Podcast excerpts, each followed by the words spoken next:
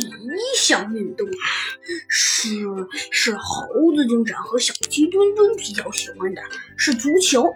而足球呢，呃，足球呢一般是男生的运动。然后呢，这个时候啊，女生跳绳儿。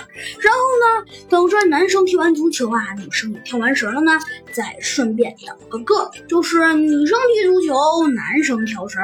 呃，当然了，男生总体来讲呢，一般是对足球这项运动呢比较擅长的，而女生呢，一般当然是对跳绳。不过可没有人说过。呃，男生就跳绳跳的特别差，比如说山花影的班级啊，就有呃一些男生跳绳跳的特别好。当然了，跳绳按常理来说应该是要比踢足球先结束的。没错，女生们的跳绳比赛呀，先先比完了。嗯，结果呢还算不错。呃，猴子警长的班级，也就是一年级一班。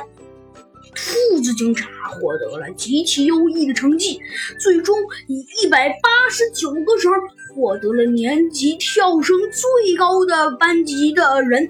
但是呢，有一点有一些糟糕，那就是虽然兔子警察跳出了一年级最高跳绳成绩。但是他们班的平均分不行啊，呃，有的小朋友们可能会问山花影呀，山花影，什么叫做平均分呢？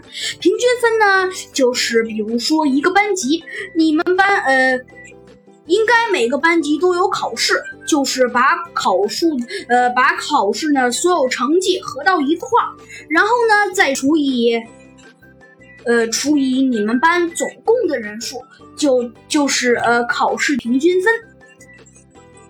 而一年级一班的成绩嘛，平均分就不太怎么样了，但是最终还是呀冲入了前三。